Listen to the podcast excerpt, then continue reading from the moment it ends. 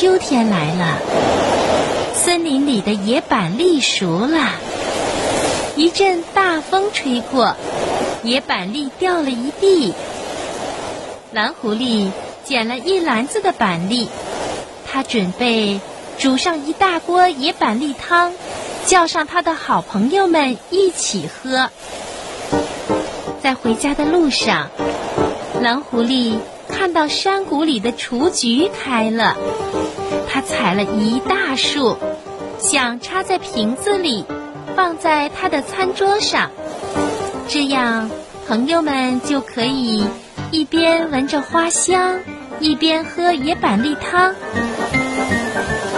经过一棵枫树的时候，蓝狐狸捡了四片红红的枫叶，他想把这些枫叶做成漂亮的枫叶书签，送给他的好朋友们每人一张。快到家的时候，蓝狐狸遇见了彩虹兔。彩虹兔说：“哇，蓝狐狸，你的雏菊真美呀，我好喜欢啊！来，送给你。”蓝狐狸把雏菊全部送给了彩虹兔。谢谢你，蓝狐狸。彩虹兔抱着雏菊，高高兴兴的走了。蓝狐狸回到家，他把野板栗放到院子里。胖胖熊正好经过这里。胖胖熊说：“嘿，蓝狐狸，你的野板栗可真香啊，我好喜欢。来，送给你。”蓝狐狸把野板栗全部送给了胖胖熊。胖胖熊好开心，谢谢你，蓝狐狸。他提着野板栗，开开心心的走了。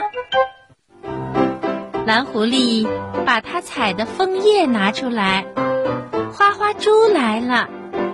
花花猪说：“蓝狐狸，枫叶真漂亮，能闻到秋天的味道，我可喜欢收集枫叶了。”好啊。来，送给你。蓝狐狸把枫叶全部送给了花花猪。花花猪拿着枫叶，快快乐乐的走了。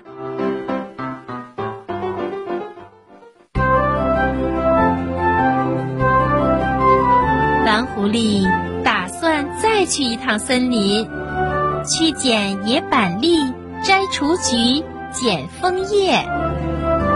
第二天早上，蓝狐狸打开家门，你们猜，他看到了什么呢？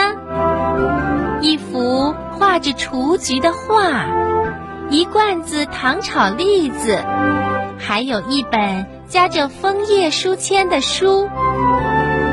不用说，这些礼物都是彩虹兔、胖胖熊和花花猪送来的。